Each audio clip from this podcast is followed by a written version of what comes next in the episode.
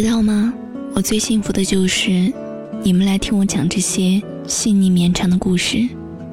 查看故事原文，你可以在微信搜索“一朵小七”，微博搜索“七景姑娘”，我等你。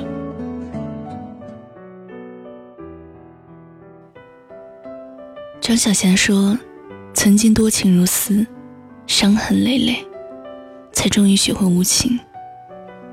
有一天。”没有那么年轻了，爱着的依然是你。但是，我总跟自己说，我也可以过自己的日子。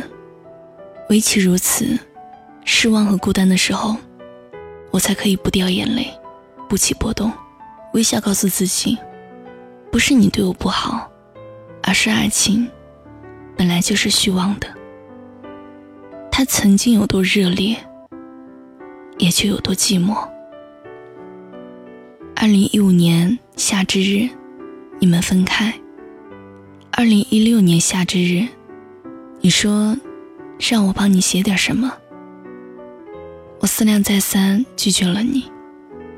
这一年你的痛苦，我不能说感同身受，但全部看在眼里。时光更迭，距离认识那年。已经过去五六个夏之日，我们一次又一次倦鸟返程，恰巧又每一次都站在离开的地方重逢。这样珍贵的情谊，说缘分两字儿，都随便的不可原谅。昨天有个小姑娘在公众号跟我说起最近过的种种困惑：友情、暧昧、学业、老师，还有父母。这个年纪的人，总是带着满满的伤感。我突然想起你，我截图微信找你说：“你看看，像不像十八岁那年晚上，彻夜聊到天亮的我们？”你立马拨通了我的电话，略带哭腔的说：“今晚的樱花酒，真熏人，自己也是好累赘。”听你的语气，应该是有些醉了。我说，比起很多听之任之的人，你已经很努力了。你从来都不是任何人的累赘。你那头突然没有了声音，我也不知道说点什么，就静静的看着电话时间一秒一秒累加。想起书里看见过的一句话：荒诞之中最见深情，洪荒之中。唯有真爱不朽。你问我什么是爱？爱若无法抚慰，便不过是喜欢而已。那爱，一定是要互相抚慰的。你说，离开了一个那么爱过的人，长歌当哭。我告诉你，五年之后再回头看，别说长歌当哭，歌哭都难。其实每个人的生活宏观去看，这一生要受的苦难总量都近乎于平等，只是这小坎小磕来的各有不同，才构成了千差万别的百味人生。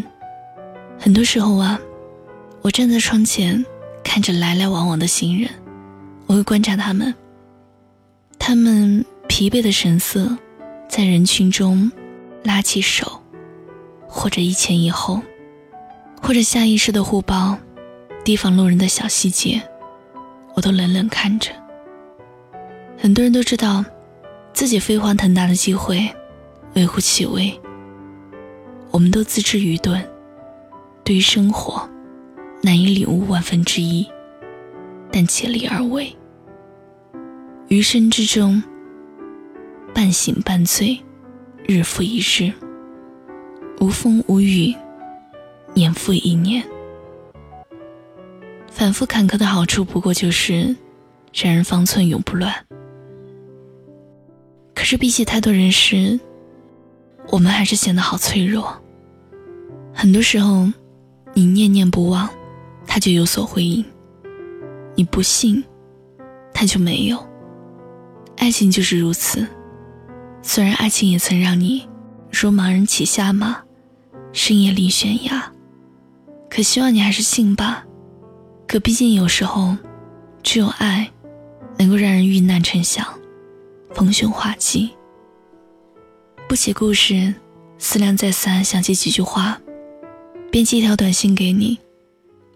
希望你遇到一个好先生，生一个很漂亮的女儿，养一条很蠢、很丑的狗，和一只很胖、很聪明的猫。住一个有很大的落地窗的房子里。天气好的时候，我去你家找你玩，一起磨咖啡豆，带着我可爱的儿子。不知道你看见短信的时候，是不是对生活有了一些憧憬？其实愿望也没有那么多，只是希望你把心里的那张网，把它打开，捕获世界那些。光，还有热，心里的黑洞不断填充，眼泪也就止住了。然后有一天，为此生的爱，八足狂奔。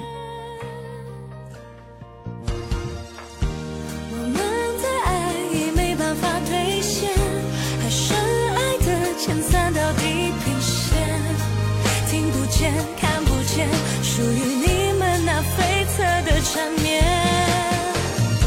我们